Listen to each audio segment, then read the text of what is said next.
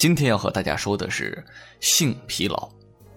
在临床上的心理门诊中啊，不少男性患者呢都觉得自己没有什么明显的不合适的感觉，但在过性生活的时候，就是有一种挥之不去的疲劳感。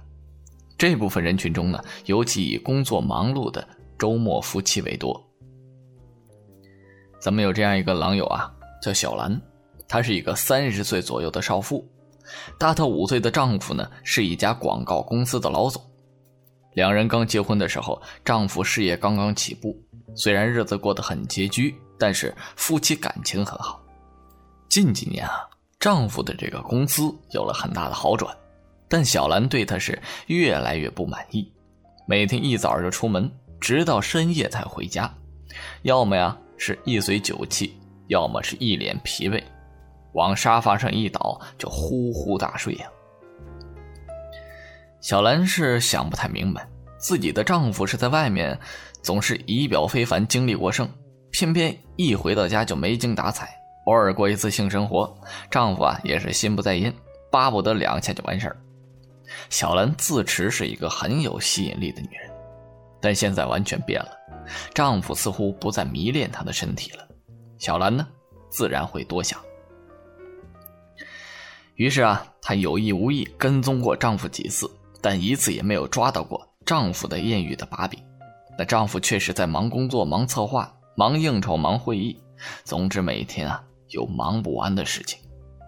小兰挺无奈的想，与其这样，还不如回到以前的清苦的岁月里去。小两口啊是恩恩爱爱，说不完道不尽的甜蜜和幸福。而现在钱挣的比过去多了，两口子的爱情反而减少了。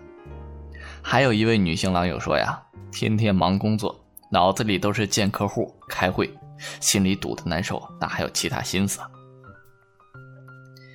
紧张。压抑等不良情绪是性疲劳出现的基本原因。现在患上性疲劳的都市人呢，年龄不大，健康状况也很好。对于他们来说，抑制性欲望最主要的原因是缓慢积累起来的心理疲劳。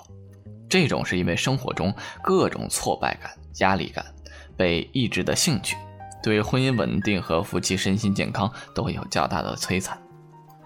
还有一些性学专家从深层次的思考疲劳问题，他们认为这是一个侧面反映了当代人的性的紊乱。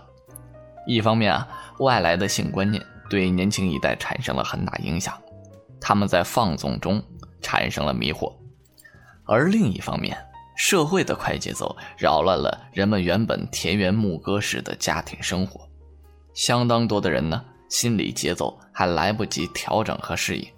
进而不免波及到性生活，以至于性疲劳成为某种普遍的现象。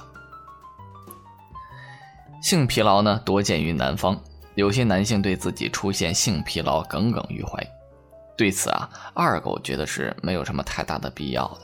性疲劳也有其积极的意义，疲劳是必然的、自然的，对体力的恢复具有保护作用。性疲劳有一个自适应的过程，正如人们对运动疲劳、劳动疲劳的熟悉和适应习惯的过程是一样的。对于性生活的疲劳感，也会随着熟悉、适应和习惯，自然而然地降临到共同生活多年的夫妻身上。如果这种性疲劳引起夫妻间自我心理折磨的话，就会影响夫妻双方的身心健康了。不要觉得一星期做一次爱和人家夜夜笙歌相比就不正常，只要夫妻双方都觉得性满足，即使半个月做一次也没什么不正常的。每个人的生理需求不一样，不要给性生活次数下指标，比如一周要做多少次爱啊，每次不能低于多少时间等等。而且个体的性生活也会有差异，需要充分协调一致，不能按照自己的条条框框去要求对方配合。男子普遍认为呢，两性接触就必须要包含性交的行为，这是错的。性生活包括很多方面，女人最清楚这样一个事实：只要某种体贴感就足够了。就是说，她主动拥抱你的时候，不一定要动真格的，他只是想寻找一种温馨的感觉而已。对于如何解决性疲劳的问题，性学专家们认为有以下的四大原则，一定有一条呢适合你。这四大原则，咱们不妨称之为四大公式。咱们在这儿啊，就先说两个。公式一，有计划的进行，做爱也不一定不能有计划。在两人性生活的时间不协调等情况下，定一份性生活计划其实是件有利的事情，一种很感性的享受。比如，有些人喜欢在深夜做爱，有些人喜欢在早上做爱。为了不影响睡眠和工作，那彼此就应该有所约定，这样就不会出现性不逢时而彼此不欢而睡的情况下了。第二。